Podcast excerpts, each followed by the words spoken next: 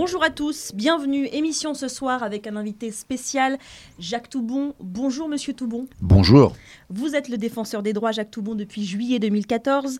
Merci d'être avec nous ce soir pour une heure d'émission où l'on va aborder ensemble les grands dossiers qui sont les vôtres dans le cadre de votre mission de défenseur des droits et des thèmes que nous traitons aussi quotidiennement au Bondi Blog. Autour de moi, Leïla Quell, rédactrice en chef du Bondi Blog. Bonjour Leïla. Bonjour. Ilyes Ramdani et Cozy Pastakia qui sont aussi journalistes au Bondi Blog.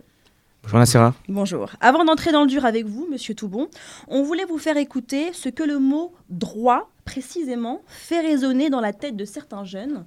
C'est Sarah Ichou, blogueuse au Bondy Blog, qui a tendu le micro à des lycéens de terminale du lycée Jean Renoir à Bondy, âgés entre 16 et 18 ans. Écoutez.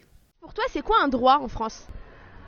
Un droit, c'est... euh, Un droit, bah, c'est ce qu'on a le droit de faire. Euh, Si je te dis droit, tu penses à quel droit? Bah, nos droits en tant que citoyens. C'est avoir une liberté de faire quelque chose dans la société, avoir un droit. C'est ça, non? Aujourd'hui, le droit, ça, parle- ça paraît tellement évident que... euh, Enfin, il n'y a pas réellement, concrètement de choses qui nous viennent à l'esprit. Je pense que le droit, ça fait partie... euh, c'est partie intégrante, en fait, de notre identité en France. Si on me dit droit, euh, je pense à ce que je peux faire. Et donc, c'est quoi tes droits aujourd'hui en France? Euh, j'ai le droit de m'exprimer, comme je fais avec vous. J'ai le droit euh, bah, euh, de refuser quelque chose qu'on me propose. J'ai le droit d'aller à l'école, de sortir. C'est mes libertés en fait. Alors moi, quand on parle de droit, je pense à un tribunal, je pense aux droits de l'homme, je pense à la défense des droits communs.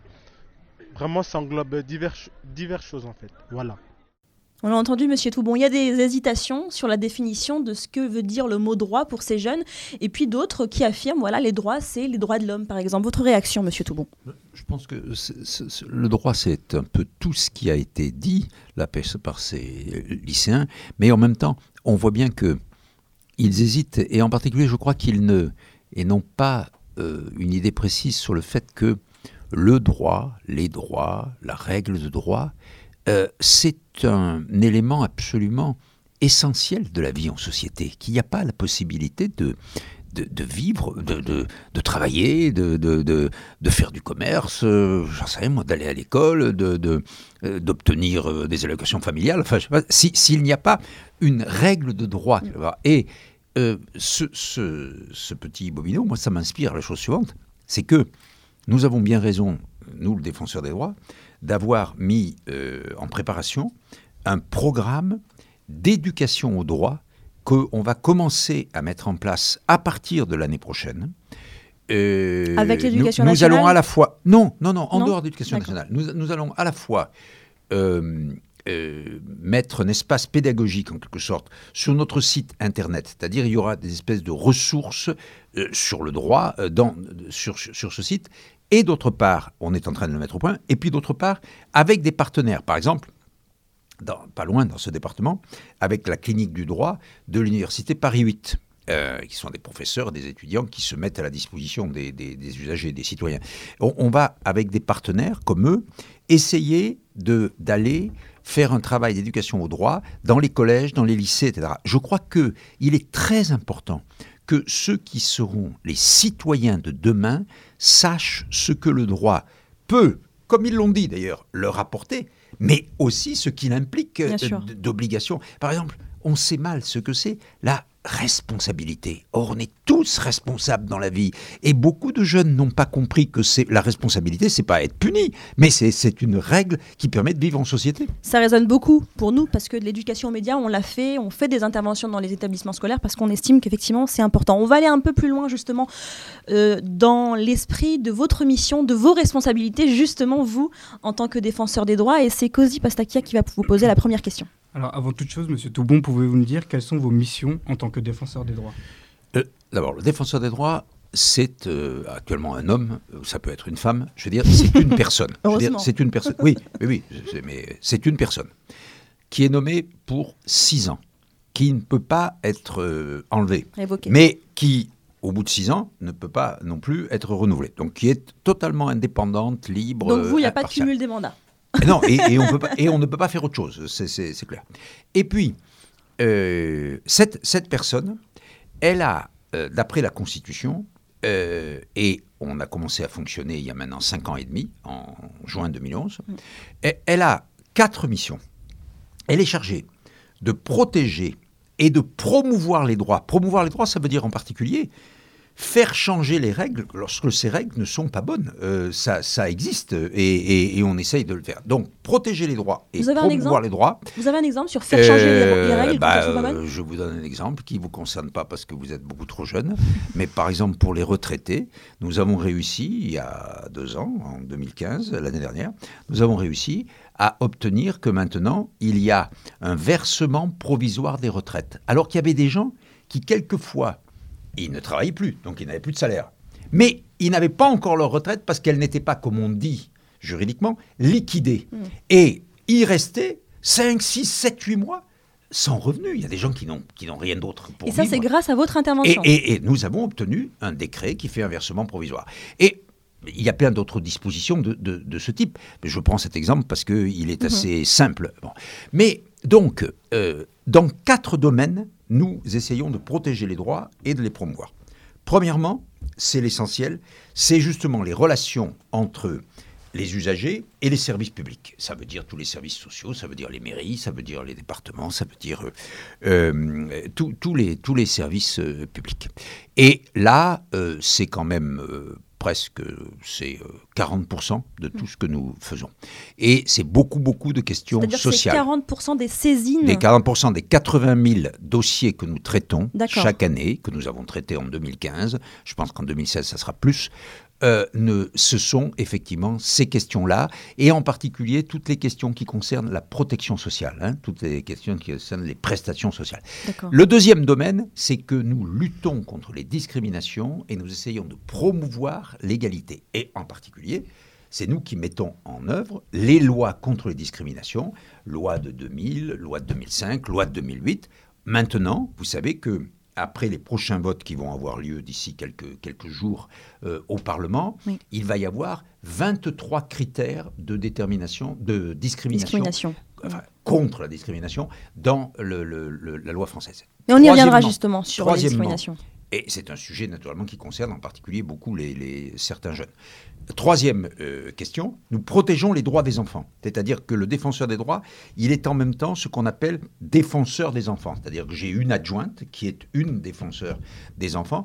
Parce que vous savez, euh, et je crois qu'il faut que tous les jeunes, les enfants, les adolescents le sachent, il y a eu en 1989 une convention internationale des droits de l'enfant qui a été signée, ça fait donc maintenant plus de 25 ans, elle est en application en France comme dans beaucoup d'autres pays, euh, des centaines de pays, et cette convention, elle, do- elle ouvre des droits qui sont des droits précis. Par exemple, le droit à l'éducation. Mais elle ouvre aussi des droits, par exemple, aujourd'hui, je suis en train de m'occuper du sort des mineurs euh, isolés, Isolés, qui étrangers, euh, euh, qui étaient à Calais, qui maintenant sont un peu partout en France. Eh ben, c'est sur la base de ça. Et puis enfin, et puis enfin, mon quatrième domaine, c'est la déontologie de la sécurité. C'est un mot un peu compliqué pour dire que je suis chargé par euh, une loi d'il y a déjà une dizaine d'années du contrôle du comportement professionnel de toutes les forces de sécurité. Police, gendarmerie, gardien de prison, vigile, etc. Toutes les personnes qui sont investies d'un pouvoir en matière de, de- de- de- de sécurité. Et on y reviendra, Monsieur Toubon, sur ces missions précises que vous avez. Deuxième question, Leïla. Pour euh, mener à bien toutes ces missions, vous disposez de quel pouvoir? Je dispose de beaucoup de pouvoirs, notamment d'investigation. Je peux faire des enquêtes, des auditions. Je peux disposer, par exemple, lorsque sur une question, euh, je, je prends un exemple que, dont on a beaucoup parlé cet été, c'est le cas du jeune euh, Adama Traoré. Hein, euh, dans le Val d'Oise. vous interroger là-dessus. Dans le Val d'Oise. Euh, dans ce cas-là, il y a une information judiciaire qui a été ouverte, il y a un juge d'instruction qui, en- qui enquête. Mais moi, j'ai le droit, dans les investigations que j'ai ouvertes, parce que je me suis saisi, j'ai été saisi par la famille, je me suis saisi, je euh, peux disposer du dossier du juge d'instruction. Le secret de l'instruction, comme on dit, le secret d'instruction ne peut pas m'être opposé. Donc, j'ai des pouvoirs d'investigation importants. J'ai ensuite des pouvoirs de médiation. C'est ce que je fais beaucoup avec les, les services publics. Mais je le Pardonnez-nous, Monsieur Toubon, mais sur le cas précis d'Adama Traoré, peut-être que tu as, Oui. tu veux. Oui, oui. Euh, Plus, non, plus généralement, sur, euh, enfin, sur euh, plusieurs cas, vous devez être saisi pour intervenir sur Non. un dossier? Je peux, je suis, alors, en général, je suis saisi, soit par la personne, soit par sa famille, soit par une association, euh, soit je, je- je- mais euh, je peux aussi me saisir d'office. Et c'est ce que je fais. Je prends un autre exemple dont on a beaucoup parlé, qui est dans le même domaine. C'est malheureusement il y a eu aussi un mort. C'est le cas du jeune militant Rémi Fraisse qui a été tué sur le barrage de Sivins il y a euh, deux ans, puisque c'était Oui. le 26 octobre 2014. Et euh, là, je me suis saisi d'office. Et d'ailleurs, je vais rendre une décision sur cette affaire, euh, je pense, d'ici quelques, d'ici quelques semaines. Sur, Mais, sur- mais je dirais que la saisie d'office, c'est souvent lorsque c'est un cas tellement emblématique que je me dis en tant que défenseur des droits, tu dois, l'institution, Mm. doit absolument aller voir si la règle de droit a été appliquée ou pas appliquée. Quand vous dites vous, vous allez vous allez donner une décision sur Rémi Fraisse, Monsieur Toubon, ça veut dire quoi? Enfin, je ne vais pas évidemment dévoiler Non, la ça veut décision que, vous allez ça prendre, veut mais dire que je vais prendre que je vais prendre une décision dans laquelle je vais déterminer si le comportement euh, professionnel du gendarme qui a lancé la grenade a été conforme aux règles de la déontologie. Moi, je, ne, je pour dire les choses, hein, Mm. Oui. il y a un juge qui est saisi parallèlement, hein, qui, est, qui est à Toulouse et qui est en train d'enquêter. Lui, il s'intéresse à la culpabilité, c'est-à-dire il, veut, il veut savoir si il y a eu dans cette affaire des infractions pénales. Oui. Et il les recherche et puis éventuellement il, il enverra les gens devant le tribunal. Bon. Et moi, c'est pas la culpabilité. Moi, c'est est-ce que le comportement a été conforme aux règles professionnelles? C'est-à-dire essentiellement, vous le savez, vous en avez souvent entendu parler, les deux grands principes, nécessité, Mm. proportionnalité. proportionnalité. Il faut faire l'intervention et il faut que cette intervention soit proportionnelle à l'enjeu, au danger, au- à, la, à la situation. Et donc c'est là-dessus que je vais prendre ma décision. Ilyes Une fois que vous prononcez, une fois que vous, Oui. con- vous, vous arrivez à une conclusion, qu'est-ce que les pouvoirs publics font de vos avis, Alors, de vos rapports, de ce que vous leur conseillez? Est-ce que vous avez un pouvoir exécutif Je finalement? dirais que je dirais que c'est très variable suivant les, les, les domaines. Euh, En tout cas, l'État n'est pas tenu de suivre vos décisions. C'est-à-dire, c'est-à-dire qu'il y a des domaines, par exemple, dans lesquels je demande des sanctions disciplinaires. Je ne suis pas sûr que le ministre compétent, ministre de l'Intérieur, ministre de la Défense ou autre, va prendre les sanctions disciplinaires. Voilà, ça c'est clair que j'ai une limite à mon pouvoir. Mais dans d'autres domaines, dans d'autres domaines, je, euh, je peux pousser les choses très très loin. Quelqu'un qui est victime d'une euh, discrimination dans son travail, par exemple, Mm. eh bien, je peux aller jusqu'à euh, faire une médiation avec l'employeur et obtenir une indemnisation. Euh, il y a Mm. eu un cas, euh, c'était l'année dernière, avec une grosse maison, la SNCF, c'est-à-dire un, Oui. un empire. Eh bien, euh, deux employés, j'ai fait, euh, qui avaient été euh, discriminés pour des raisons euh, d'orientation sexuelle, euh, ils étaient homosexuels. Et euh, j'ai obtenu, en fait, pour l'un comme pour l'autre, une indemnisation que la SNCF leur a, leur a, leur a payée. Mais j'ai aussi une possibilité d'action qui est assez intéressante.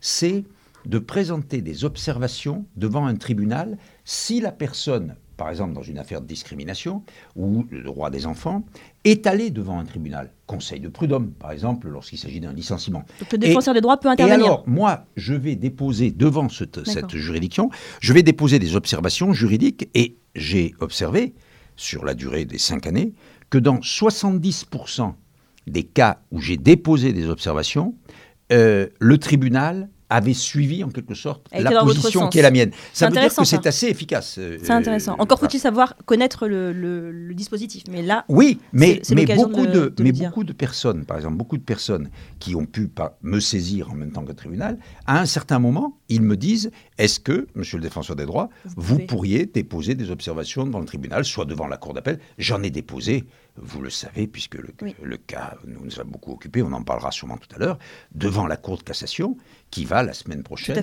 trancher dans l'affaire des contrôles d'identité. Ilyes Justement, vous parlez de cas précis.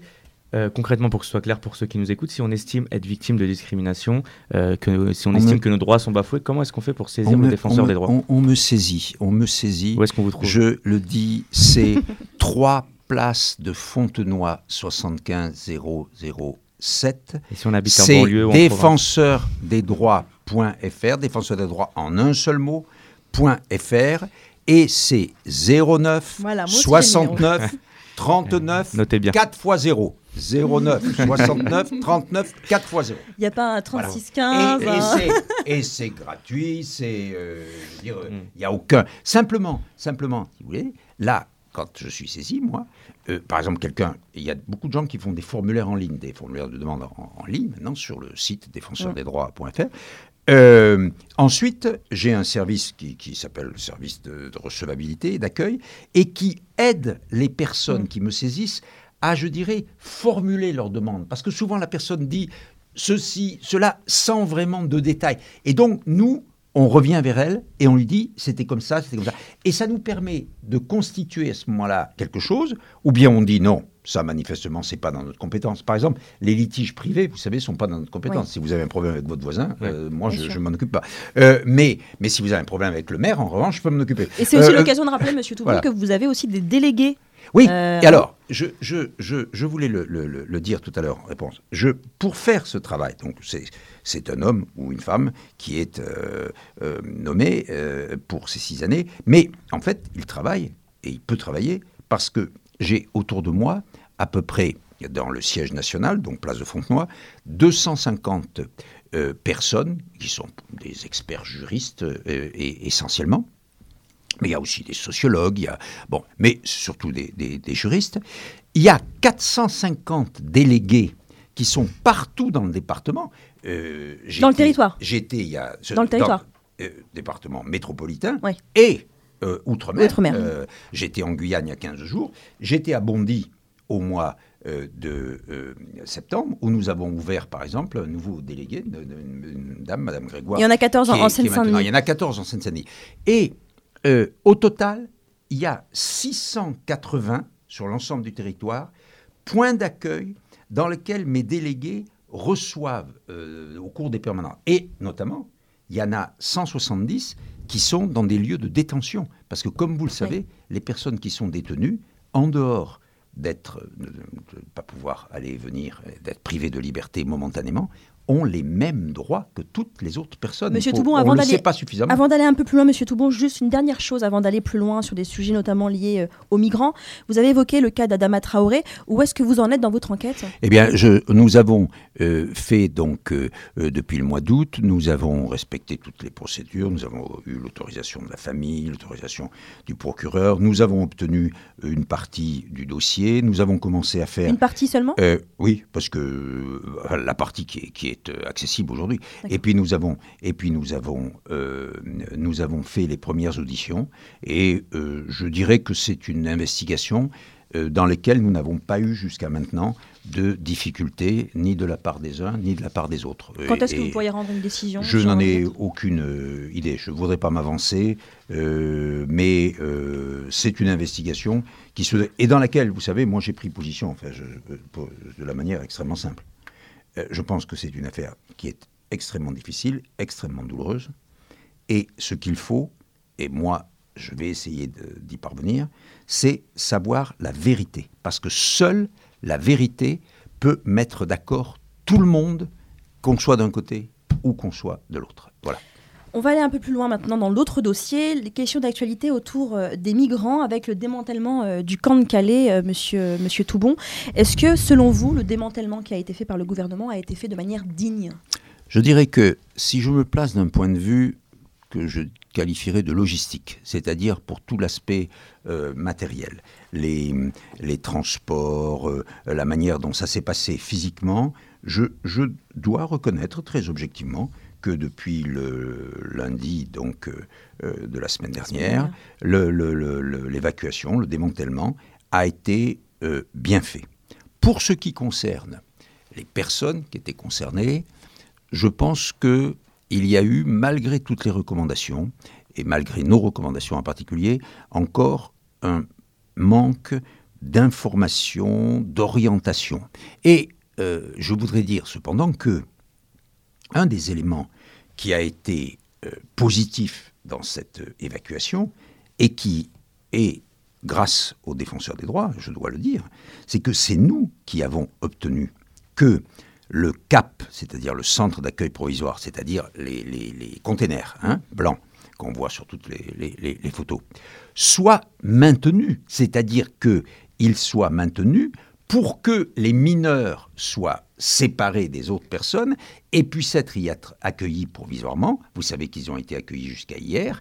Hier, ils sont partis avec des cars dans euh, une cinquantaine de centres d'accueil et d'orientation CAO pour mineurs. Euh, et je vais, à partir de demain, commencer à aller faire des vérifications dans ces CAOMI euh, ça veut dire que vous, allez aller dans l'ensemble des centres de province pour vérifier. je vais aller voir si les, conditions d'accueil. Je vais euh, aller voir si les, je vais faire des sondages. Je ne peux pas aller dans tout. Le, naturellement, j'ai pas assez de monde pour aller euh, partout. Mais ce que je vais voir, moi, c'est si les droits fondamentaux de ces enfants ou adolescents sont respectés. Et les droits fondamentaux, c'est naturellement le droit à l'abri, en l'occurrence, ça sera le cas, puisqu'ils sont hein, le droit à l'hébergement, le droit à l'éducation, le droit à la santé, le droit à s'exprimer, c'est-à-dire le droit à faire état de ses désirs, et puis bien entendu, et puis bien entendu, le droit d'asile,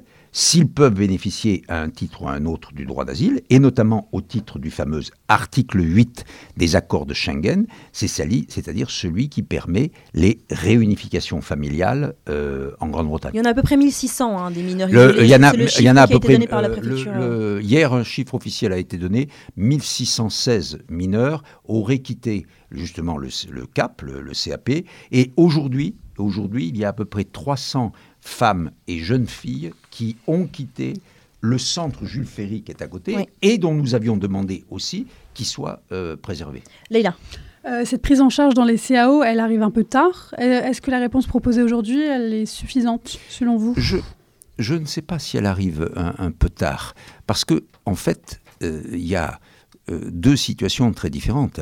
Il y a la situation de ceux qui pourraient bénéficier effectivement euh, d'une réunification familiale en euh, Grande-Bretagne. Et ceci, naturellement, dépend des autorités britanniques. Et c'est pour ça qu'il y a, qu'il y avait dans les carrières et qu'il y a maintenant dans chaque CAO des délégués de, du ministère de l'Intérieur euh, anglais qui s'appelle le Home Office.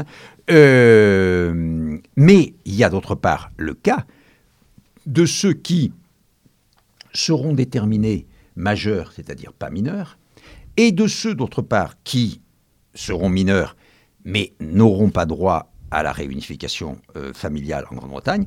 Et cela, et c'est un point très important, ils devront être pris en charge conformément aux obligations légales de la France en vertu de la Convention internationale des droits de l'enfant, ils devront être pris en charge par l'aide sociale à l'enfance des départements où ils se trouvent. Justement, j'ai une question à ce propos, Monsieur Toubon. Euh, en ce moment même, au moment où on se parle, il y a une association euh, près de Caen euh, qui s'appelle Trait d'Union, à Hérouville-Saint-Clair précisément, qui est en grève et qui ne fera pas de maraude ni ce soir ni demain soir, en grève contre la non prise en charge dans les règles par les services de l'enfance du département du Calvados des mineurs. Est-ce que vous avez été euh, saisi sur ce cas ou sur des cas qui euh, y ressemblent Je n'ai pas encore été saisi, mais si Trait d'Union me saisit, je m'en occupe parce que c'est une partie de mon travail. Euh, je ne cesse de faire des, des, recommandations auprès d'un certain nombre de départements parce qu'ils ne, ils n'accomplissent pas bien leur travail, disons, sur ce, sur, dans, ce, dans ce domaine. Donc, mais je n'ai pas été saisi. Très bien. Euh, il doit y aussi avoir démantèlement euh, des camps euh, parisiens, campements de Stalingrad et de Jaurès. À ce sujet, Saïd Arbaoui, juste à votre côté, journaliste Bondiblog, bonsoir, bonsoir. Saïd, s'y est rendu ce matin pour un reportage et finalement, eh ben, pour lui, c'était pas possible de faire ce reportage. Saïd Oui, et eh ben, c'était pas possible. Pas possible de le faire. Trop froid, trop honte, trop gêné du spectacle devant mes yeux. place Stalingrad à 9h30, la routine du matin, cet acte ultime qui nous ramène à un besoin euh, d'être humain, euh, avait un goût d'amertume. Et je vous demande à vous, monsieur Toubon, euh, si se brosser les dents devant des anonymes, n'est-ce pas la première humiliation d'une journée de privation de droit? Est-ce qu'il y a déjà eu un moment de gêne plus fort que celui que j'ai vécu ce matin dans ma vie de journaliste je, me, je réfléchis encore à cette question. Et ce matin, c'était pas possible de le faire, parce que je me suis levé tôt pour, euh, pour aller les voir et je me suis déplacé là-bas pour voir aussi ma propre honte de près. Et ce sentiment, bah, il ne m'a pas lâché. Euh, chercher à communiquer avec les gens, euh, entre les photographes qui sortaient discrètement euh, leurs objectifs et euh, une poignée de bénévoles militants qui essayaient de mettre de l'ordre dans tout ce bordel. J'avais froid, j'avais honte. Peut-être aussi honte d'avoir froid pour eux, honte de mes réactions euh, face à ce désastre réel, honte de l'inertie des institutions, de l'opinion publique qui pense à tout en ce moment, sauf à ce froid euh, qui m'habite et qui habitait sur, surtout ces personnes-là. Je vous demande à vous, Monsieur Toubon, si vous aviez froid ce matin et euh, parfois si vous avez honte. Ce que vous décrivez, c'est tout simplement l'indignité, euh, le- le- l'existence de ces camps, euh, qui soient ces camps-là, euh, des camps spontanés, je dirais, euh, qui ont été établis euh, jour après jour, euh, parce que euh, ces personnes n'ont aucune autre solution Mm. que d'être dans la rue sous, des tentes ou sous des, ou sous des bâches. Ou que ce soit des camps installés, il en existe quelques-uns euh, euh, dont on dit qu'ils sont aux, aux normes du, du, du- au commissariat aux réfugiés, euh, c'est clair que c'est indigne. Moi, euh, euh, ma position de base, elle est que je ne vois pas comment, en France, euh, 66 millions d'habitants, un pays très puissant et très riche, en 2016, on peut avoir des camps de réfugiés, des camps de migrants, des bidonvilles comme cela. Et euh, le combat que je mène, avec les moyens qui sont les miens, naturellement, je ne suis pas le ministre de l'Intérieur, je ne suis pas le président de la République, euh, je ne suis pas le chef de la police, ni qui que ce soit, euh, avec les moyens qui sont les miens, le combat que je mène, c'est pour faire en sorte que on rétablisse les droits fondamentaux de ces personnes, parce que les droits fondamentaux de ces personnes, c'est par définition la condition de leur dignité. Et ce que vous disiez tout à l'heure, se brosser les dents en public, c'est clair que c'est un, un, un- un élément. euh, quand on est louveteau et scout, euh, qu'on fait un camp, oui, d'accord, ça va. Mais sinon, Ouais, c'est pour les vacances, dans les pour conditions, pour les vacances, mais les conditions que vous avez dit, c'est profondément attentatoire à la dignité, à la pudeur, euh, euh, au- au- au- à la personnalité de ces gens. Et c'est pour ça que, et c'est pour ça que euh, moi, je, je- naturellement, je vais au-delà de, de cette considération et de ce sentiment que j'exprime. Je pense que nous ne résoudrons pas ces questions si nous ne mettons pas en place une politique d'émigration, une politique migratoire, qui soit une politique française, mais surtout une politique européenne, qui ouvre des voies légales d'immigration. Aujourd'hui, aujourd'hui, en dehors du droit d'asile, et que l'on applique dans des conditions souvent chaotiques. Mais en dehors du droit d'asile, les politiques officielles en France et dans tous les autres pays européens, c'est on n'accueille pas les migrants parce que ça, parce que ça suffit, euh, les, les migrants économiques, etc. Non, je dis moi que c'est tourner le dos complètement à nos valeurs, c'est tourner le dos complètement à l'histoire, à l'histoire de l'Europe, et c'est naturellement insulter l'avenir, parce que l'avenir du monde et l'avenir de l'Europe, c'est un avenir de migration. Ce sont des millions d'hommes et de femmes et d'enfants qui vont se déplacer, ne serait-ce que parce qu'ils sont obligés de le faire. L'année dernière, l'année dernière, il y a eu 18 millions de ce qu'on appelle les réfugiés climatiques. Climatique. Des personnes qui ont été chassées par les inondations, par la sécheresse, etc. Donc, il est clair que aujourd'hui, mettre des murs, mettre des grillages, euh, c'est un combat euh, au sens propre du mot, d'arrière-garde, et que ce que je demande moi, au, au titre des droits fondamentaux, naturellement, pas par, par position politique, j'ai pas de, je ne suis pas d'un côté ou de l'autre, c'est que l'Europe arrive à se mettre d'accord sur une politique migratoire. Monsieur Toubon, sur ce cas-là précisément des camps de Jaurès et de Oui. Stalingrad, COSI. Justement, est-ce que vous êtes inquiet du démantèlement de ce camp-là et de la manière dont ça de se passer? Mais je vais vous dire, euh, d'après tous les éléments dont je dispose, il semble que euh, l'évacuation du, du camp de Stalingrad, appelons-le comme ça pour faire Oui. vite, même si c'est avenue de Flandre, Ketchemap et tout ça, donc euh, le, le- le camp de, de- de Stalingrad euh, donnerait lieu à l'installation, au transport et à l'installation de ces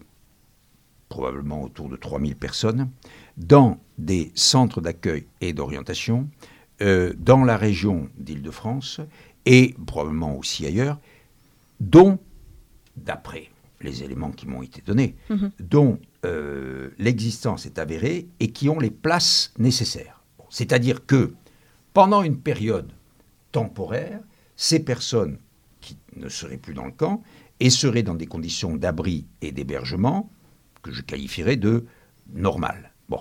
Quoi, Euh, en attendant l'étude de leur mais- dossier de demandeur d'asile, c'est ça mais je dirais, je vous répondrai que j'en aurai la certitude euh, lorsque l'évacuation va être faite et lorsque nous les verrons partir et arriver dans les CAO. Parce que dans les CAO, comme pour, comme pour, je l'ai dit tout à l'heure, pour les mineurs et pour les CAOMI, où sont mis les mineurs, qui se, les 1616 mineurs qui ont quitté Calais, euh, l'important, c'est qui va être là pour accompagner services sociaux, associations, juristes, etc., pour accompagner ces personnes, leur donner les bons renseignements, leur permettre de faire des dossiers, etc. Il ne suffit pas de transporter les gens d'un endroit à l'autre. Ensuite, il faut, si j'ose dire, leur permettre, avec toutes les difficultés, la langue, avec le fait que beaucoup de, ce sont beaucoup de personnes qui ont énormément souffert, qui sont dans une situation très précaire, leur donner le moyen de faire un projet en toute connaissance de cause, c'est-à-dire de pouvoir mettre en œuvre leur humanité. Et l'humanité, en l'occurrence, c'est la liberté d'avoir un projet. Un de vos autres champs d'action, on va avancer, Monsieur Toubon, c'est le terrain des, des discriminations. On en a parlé en introduction. Et avant d'aller encore plus loin ensemble, Sarah Ichou a posé la question aux élèves du lycée Jean Renoir de Bondy, vous avez entendu tout à l'heure, sur ce que leur évoque le mot et dis- discrimination. Si je te dis discrimination, à quoi penses-tu? Moi, je pense au racisme, aux injures. Les femmes dans la société, c'est une forme de discrimination. Le salaire, etc., la place de la femme dans la société, c'est une forme de discrimination. Une discrimination, c'est lorsqu'on fait une différence entre euh, des personnes euh, par rapport à ou leur milieu social ou alors leur couleur de peau. Par exemple, on juge telle ou telle personne parce que euh, elle s'habille comme ça ou parce qu'elle est de telle origine ou euh, par- peut-être par ses- sa manière de penser, de s'habiller. Et euh, c'est une personne qu'on va qu'on va juger en fait, qu'on va mettre un peu à l'écart aussi. C'est en fait c'est une injustice envers euh, une certaine partie de la population, une communauté. Au niveau euh, des populations, donc par exemple dans les, dans les banlieues, etc., il y a une stigmatisation de, la, de certaines populations. Avec Adram- Adama Traoré, et on a un petit exemple que être noir ou euh, être une personne arabe, on a plus de chances d'être contrôlé ou, ou d'être regardé, mal regardé par la police ou la justice, tandis qu'une personne de couleur blanche de peau, elle a moins de chances d'être contrôlée, on va dire. Et ça, c'est ce que je trouve un peu injuste, parce qu'on n'a pas les mêmes droits alors qu'on est tous égaux. La France a dit liberté, égalité, fraternité, mais il faut mettre tout le monde sur le même pied d'égalité, qu'on soit blanc, noir, jaune, etc. C'est pas parce qu'on a la tête du métier, parce qu'on habite dans une cité, qu'on est forcément des mauvaises personnes. Liberté, égalité, fraternité. Alors, ils ont, nous employé, dit- nous les, dit ils ont Sojane. employé les bons mots, ils ont employé injustice, ils ont employé égalité. Euh, la discrimination, c'est une inégalité de traitement qui ne porte, qui ne comporte aucune euh, justification. Euh, un d'entre eux, par exemple, a très bien parlé de la situation d'inégalité dans laquelle se trouvent les femmes, de manière générale. Il a notamment parlé des salaires, par exemple. Eh bien, donc, euh, je, je trouve que là-dessus, Ils ont entre 16 et 18 ans. Ils ont en gros une très bonne perception des choses, franchement. Leïla. Ouais. Euh, les discriminations, elles se font aussi sur le front de l'emploi. Euh, le CV anonyme a été abandonné par le gouvernement. On ne connaît pas aujourd'hui le, le nom des entreprises qui ont des pratiques euh, discriminatoires, alors que le ministère du Travail avait fait euh, un testing sur 40 grandes entreprises. Euh, Est-ce que les droits euh, ne valent pas tant que ça, finalement, face au patronat? Nous, on a fait un- très récemment, il y a deux mois, on, on a publié euh, une étude a, qui s'appelait un appel à témoignage. Et d'ailleurs, Bondi Globe, euh, Bondi Blog a, a- a relayé notre appel à témoignage. Et euh, euh, à la suite de cet appel à témoignage, on a étudié à peu près 800 réponses, qui étaient en fait 800 récits de vie. C'est pas du tout un sondage scientifiquement exact, hein, mais ça caractérise très bien ce que sont aujourd'hui les discriminations à l'embauche selon l'origine, puisque c'était ça l'appel à, à témoignage. Il y avait des hein. récits très forts, hein, très, Et très poignants. euh, il y a des récits extrêmement Mm. forts. Et euh, à la suite de ces discriminations, de ces gens tout simplement, qui n'ont pas eu l'emploi, qui n'ont pas eu la promotion, qui ont été euh, refusés.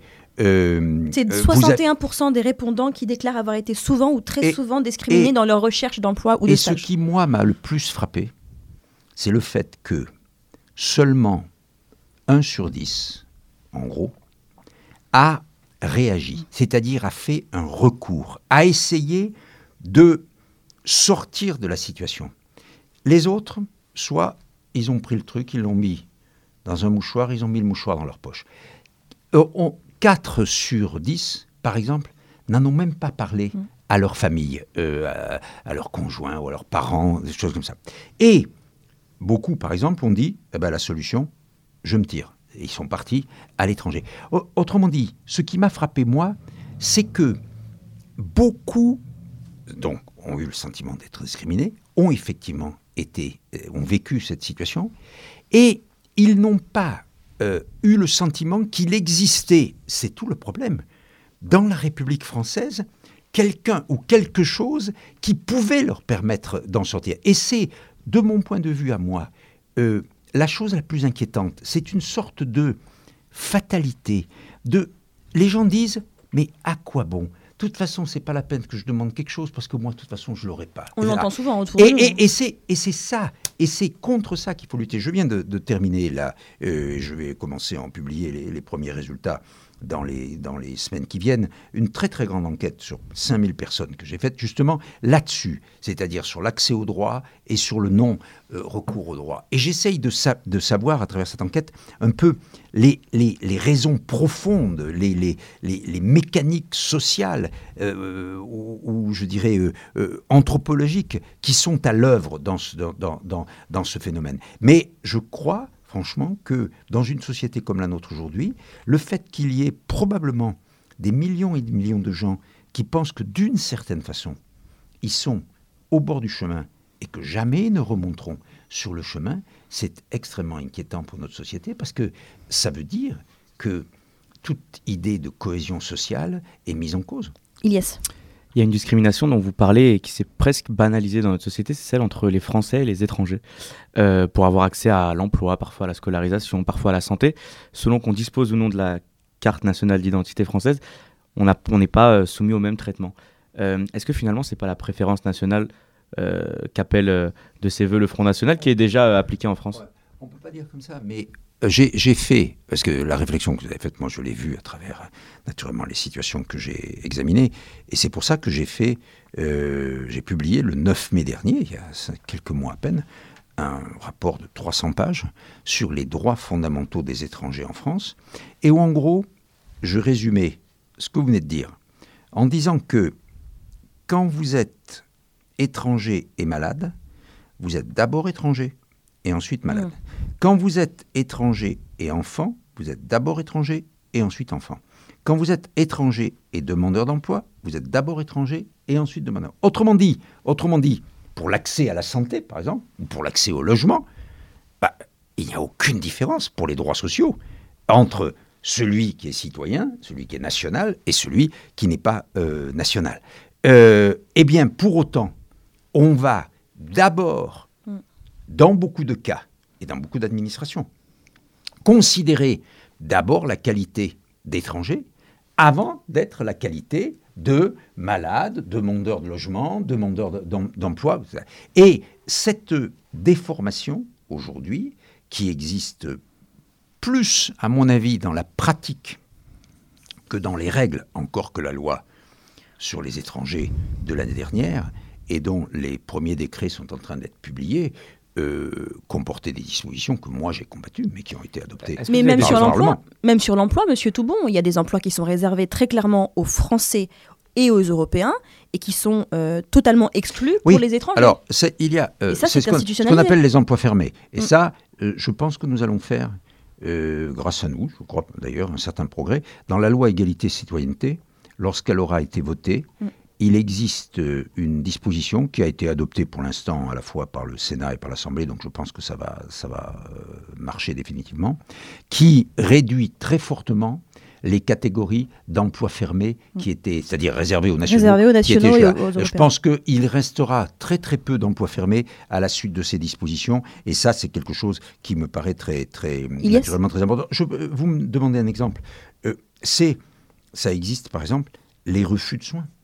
Vous Mm. avez, vous avez des euh, professionnels de santé ou des services de santé qui, en fait, pas ouvertement, mais qui en fait ne n'admettent pas les étrangers. Ou- Même quand ou- on est en situation régulière sur le territoire français. oui, mais c'est c'est- c'est- c'est une sorte de, de, de réaction. Et on sait- je- qu'est-ce qu'on il y a fait un alors? exemple qui m'a Qu'est-ce qu'on su- fait, qui m'a monsieur été- Toubon? Il y a un exemple qui a été cité auprès de moi lorsque je euh, tout à fait au début, quelques mois après que j'ai été nommé en, en 2014, et c'est une des raisons pour lesquelles j'ai lancé ce grand travail sur les droits fondamentaux des étrangers.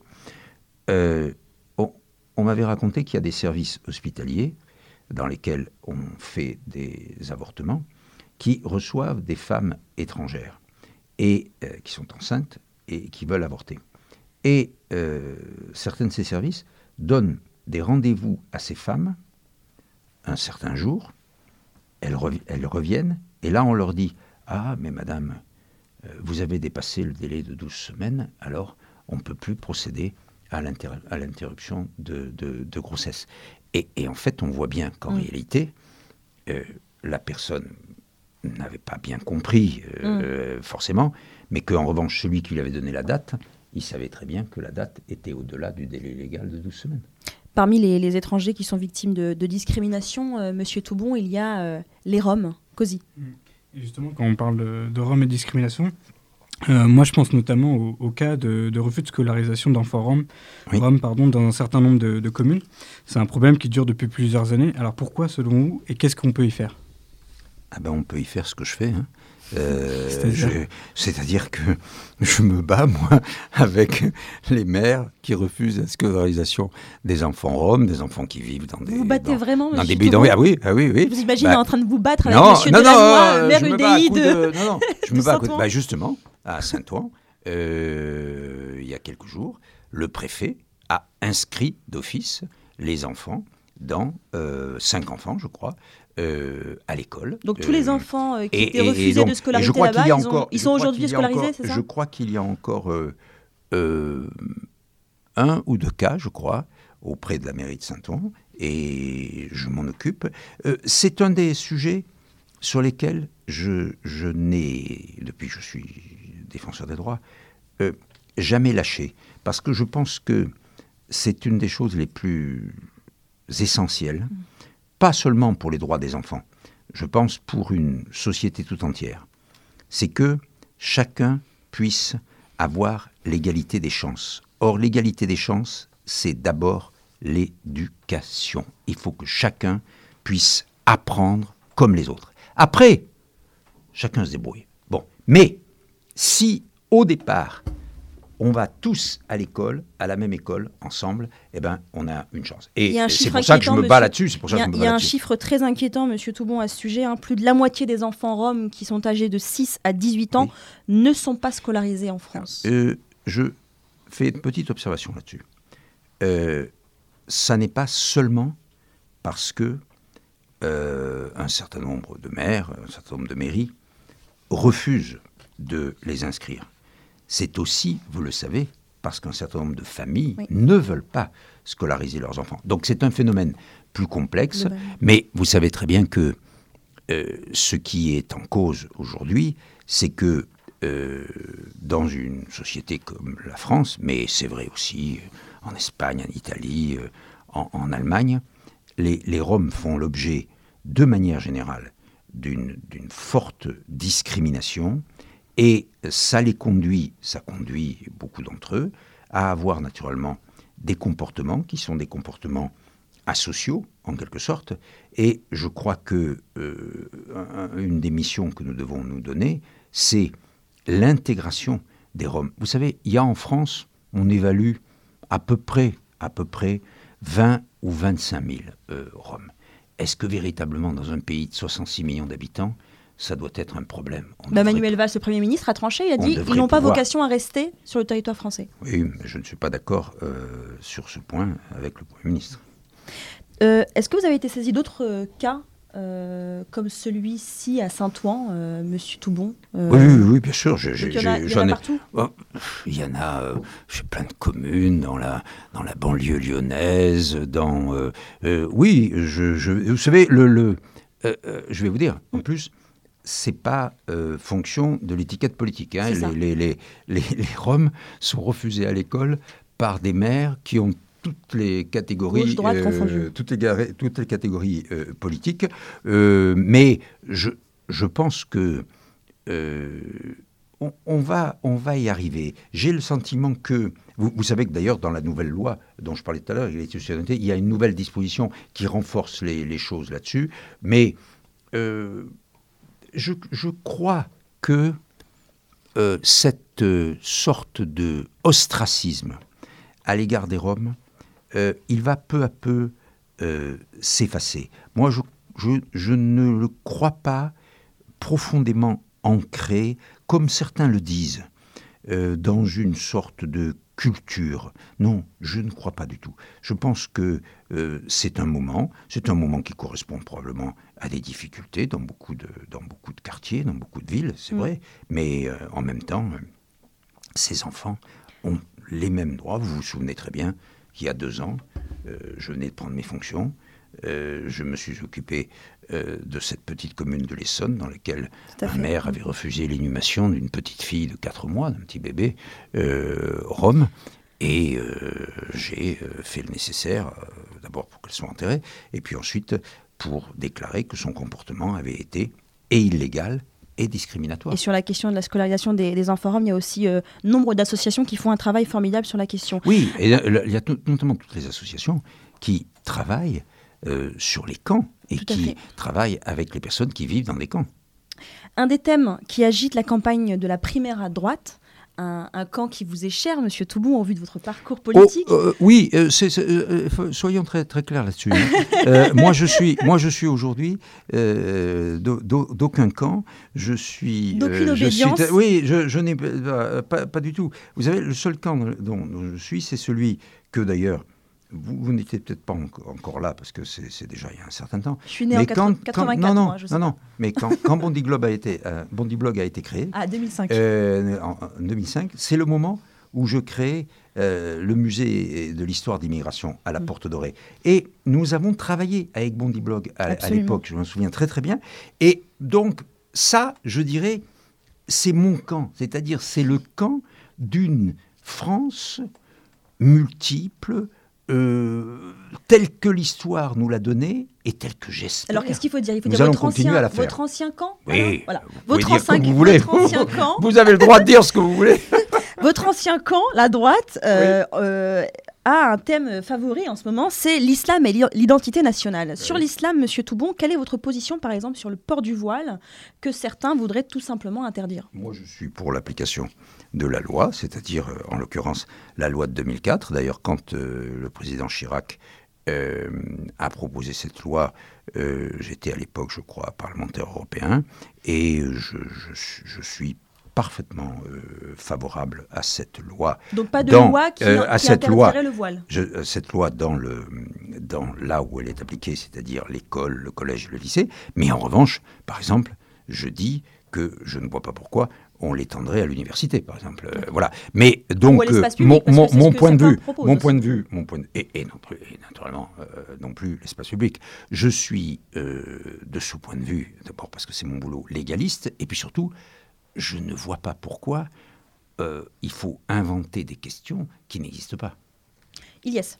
il y a quand même une forme de d'aspiration générale du côté de la classe politique à euh, rendre les musulmans les plus discrets possibles. On, incite de plus en plus les musulmans euh, finalement à être invisibles dans la société.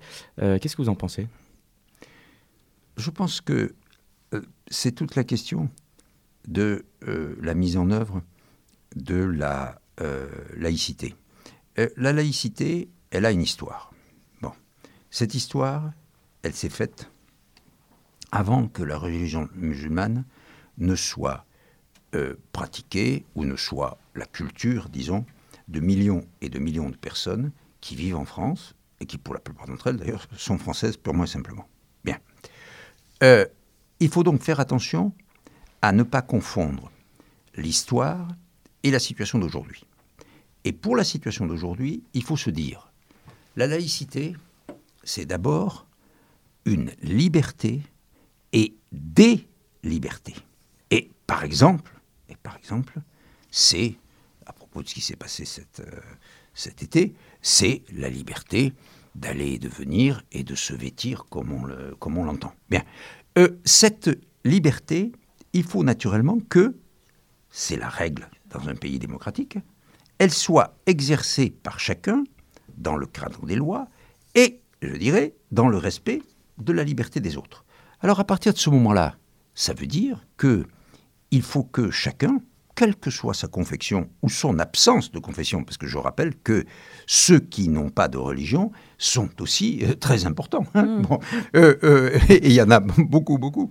Et donc, que tout, tout, le monde reste, si vous voulez jouir de votre liberté, il faut respecter la liberté des autres. Et donc, je, je ne crois pas qu'il faut, comment dirais-je, pratiquer une politique d'invisibilité, ça me paraît absurde.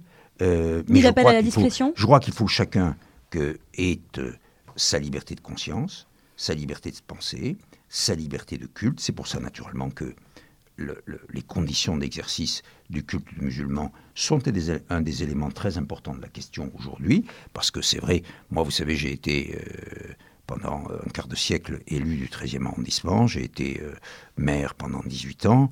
Et euh, j'ai bien connu, naturellement, euh, les mosquées dans les caves. Et, je, peux, dire simplement que le, un, des éléments de, la liberté, c'est aussi de pouvoir exercer, si on le veut, son culte à ciel ouvert. Alors juste rapidement, est-ce que les droits des musulmans en France aujourd'hui, vous estimez qu'ils sont bafoués ou au contraire respectés? Est-ce que vous avez beaucoup de saisines sur la question Non, pas beaucoup. Je, parlais de la laïcité justement. Et, ce que je voulais dire, c'était, j'ai dit tout à l'heure, ne, cherchons, pas à poser des questions qui ne se posent pas. En fait, de, de, la même façon, je n'ai pas beaucoup de questions. j'ai eu quelques questions, mais assez rares.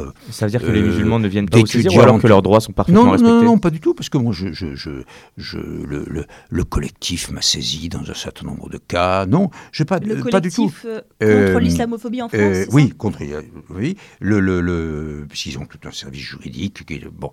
Et donc, je n'ai pas... C'est vraiment une question qui n'est pas une question omniprésente chez moi. Et, et j'ajoute que dans la plupart des cas, euh, les femmes euh, dans les piscines, dans les clubs de sport, etc., nous avons réglé ces situations euh, avec l'application de la loi, c'est-à-dire toute la loi, mais rien que la loi, et je dirais sans coup férir.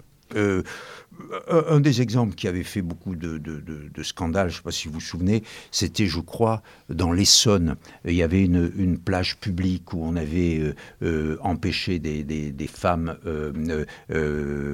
qui, qui d'aller, euh, mm. c'était il y a deux ans, je crois. Eh ben, euh, on avait une association locale, je crois, nous avait nous avait saisi.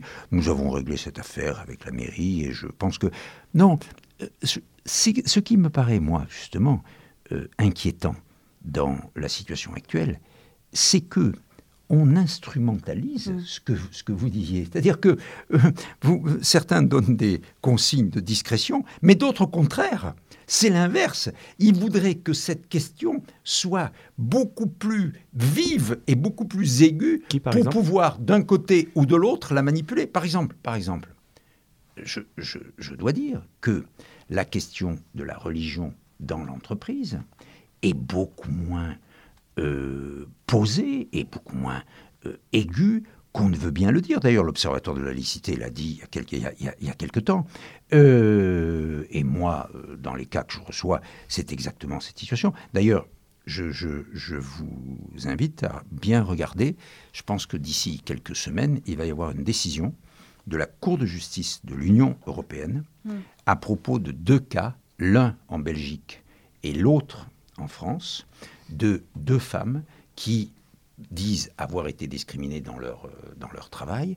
Et il se trouve, c'est ça qui est intéressant, que pour le cas de la française, l'avocate générale a dit qu'elle avait été discriminée, alors que pour le cas de euh, la Belge, l'avocate générale, une autre, a dit qu'elle n'avait pas été discriminée. Et donc la Cour de justice de l'Union européenne va être amenée à interpréter la directive, la grande directive de l'Union européenne de 2000, qui est sur les règles de discrimination.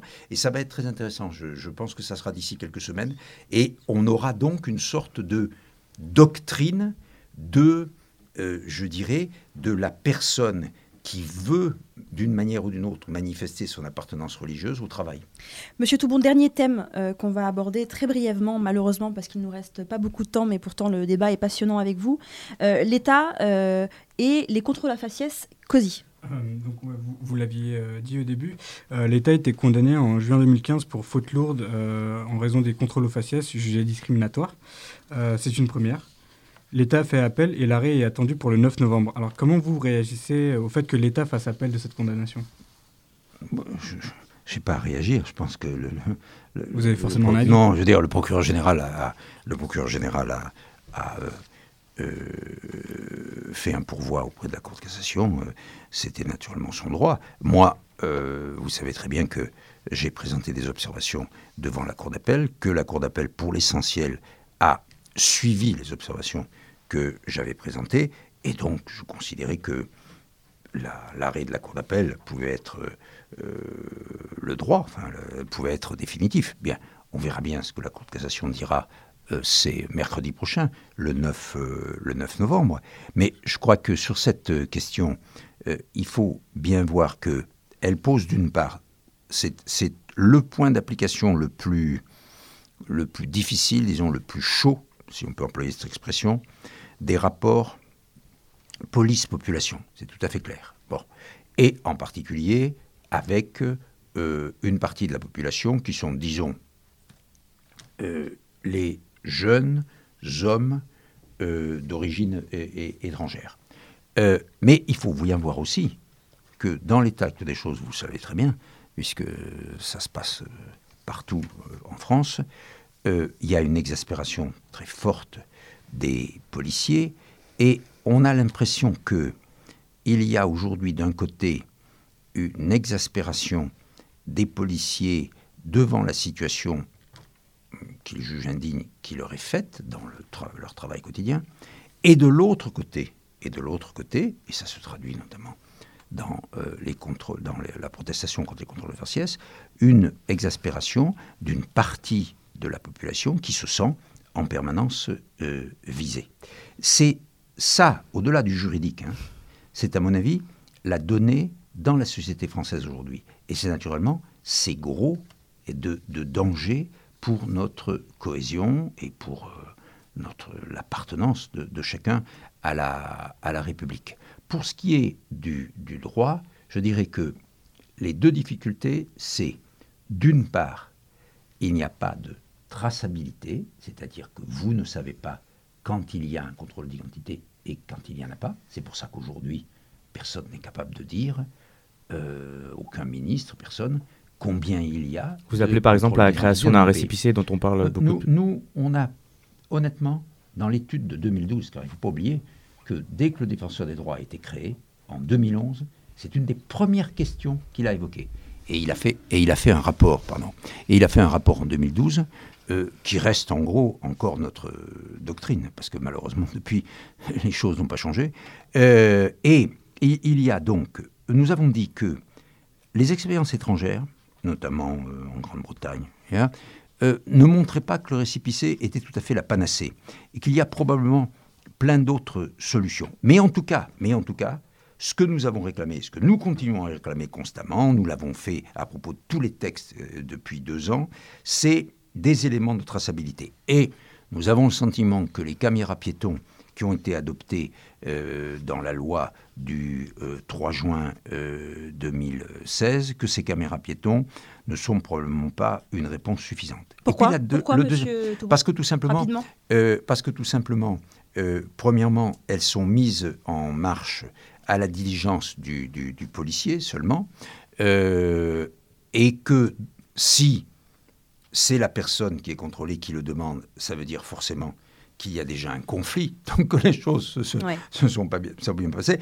Donc, euh, je dirais que la caméra n'est pas ce que moi je souhaiterais, c'est-à-dire un élément de pacification des rapports entre l'un et l'autre. Et puis le deuxième élément, c'est un élément juridique et euh, je, pense qu'il faut qu'on aille vers des modifications des lois qui auraient pu être faites dans les années récentes. Euh, c'est que il n'y a pas, on peut aujourd'hui faire des contrôles d'identité dans certaines conditions, en application du Code de procédure pénale, sans qu'il y ait une cause à ce contrôle. Et c'est d'ailleurs pour ça que beaucoup de gens disent Mais on ne me donne pas d'explication. Je suis contrôlé, on ne me dit pas pourquoi. Et c'est une des raisons. Et donc, il est clair que à partir du moment où vous n'avez pas de cause, vous ne pouvez pas, on ne peut pas vous dire pourquoi, mm. et vous ne pouvez pas attaquer la motivation. C'est ce qui, dans l'arrêt de la Cour d'appel, et peut-être dans l'arrêt de la Cour de cassation, va apparaître. Comment pouvoir présenter un recours à partir du moment où je saurai pourquoi j'ai été contrôlé. Merci Monsieur Toubon. On a une question de nos, je sais pas, pas téléspectateurs, vidéospectateurs, je ne sais pas comment dire, sur les réseaux sociaux, euh, notamment euh, des personnes qui sont euh, concernées par le statut de lanceur d'alerte. des lanceurs d'alerte qui sont en petit collectif là, sur les réseaux sociaux et qui vous posent cette question, comment les lanceurs d'alerte peuvent vous saisir, vous, défenseurs des droits, notamment dans le cadre de discrimination à l'embauche? Non. Alors attendez il faut bien distinguer.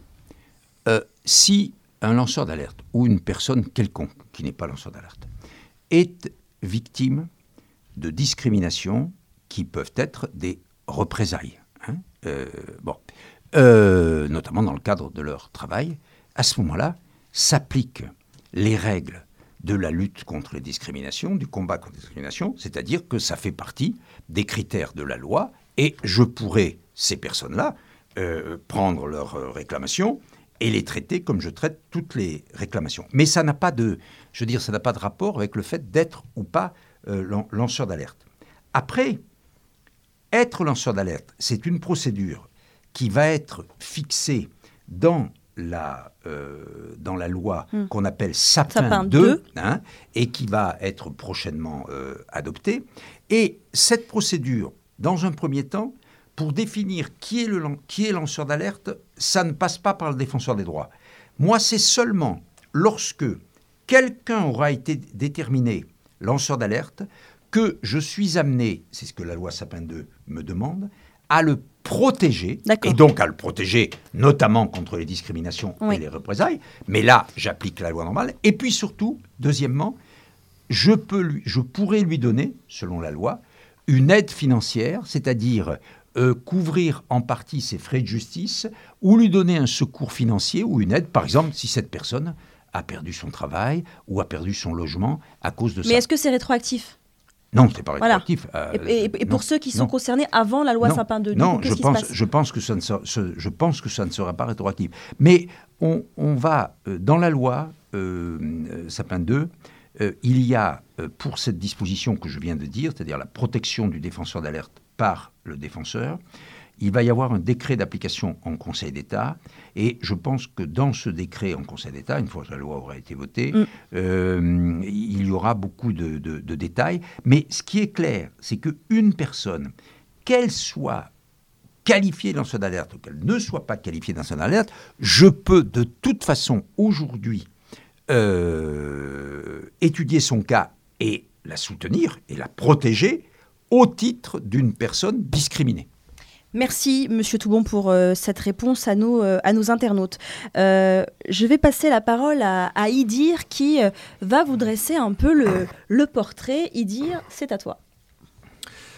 Là, c'est un naufrage, disait le général de Gaulle. Pardon. Si c'est vrai, Jacques Toubon a échoué sur une plage magnifique. C'est beau tout ce qu'il dit désormais, c'est même noble. Comme défenseur de droit, il a tout bon. Il fustige la place prise par l'identité dans le débat politique. Il combat les contrôles aux faciès. Deux millions de réfugiés à accueillir en Europe, une goutte d'eau dans la mer, assure-t-il. Bon allez, ça suffit. Retire ton masque, Fontamas. Le Jacques Toubon que j'ai connu au collège, ce n'est pas vous. Impossible. Je trouvais que c'était un gros réac. Jacques Touffaut. Un pilier du RPR, garde des Sceaux, le politique déconnecté des évolutions de la société par excellence.